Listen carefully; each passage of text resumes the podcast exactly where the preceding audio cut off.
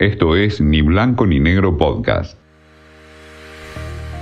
Watchers, qué ver y dónde encontrarlo, con Candy Martin.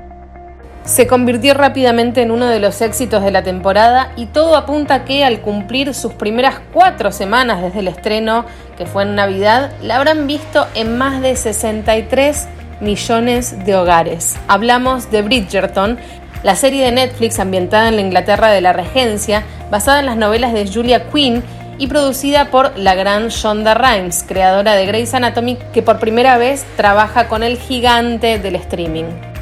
La primera temporada de la serie tiene como contexto la dinámica de la alta sociedad durante el periodo conocido como la Regencia en el Reino Unido, cuando las mujeres eran exhibidas en fastuosos bailes en diversos palacios aristocráticos para poder captar la atención de hombres con quienes pudieran casarse, dentro de lo posible, en el corto plazo y para poder complacer también a las respectivas familias.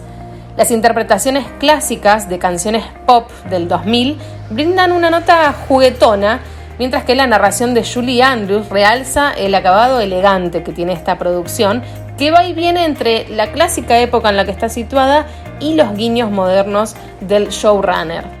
En Bridgerton, una debutante llamada Daphne ingresa al mercado matrimonial justo al tiempo que una escritora misteriosa, a la que Julie Andrews le da la voz, estrena una columna anónima de chismes sobre la alta sociedad.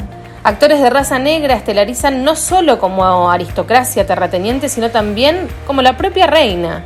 El que se roba gran parte de las miradas es el duque de Hastings, que es el pretendiente de la protagonista, que se presenta como una heroína tan feminista como lo permite la Inglaterra de esa época. Netflix ya anunció una segunda temporada que comenzará a rodarse en 2021, así que para los ansiosos tenemos que conformarnos con los ocho episodios de la primera temporada.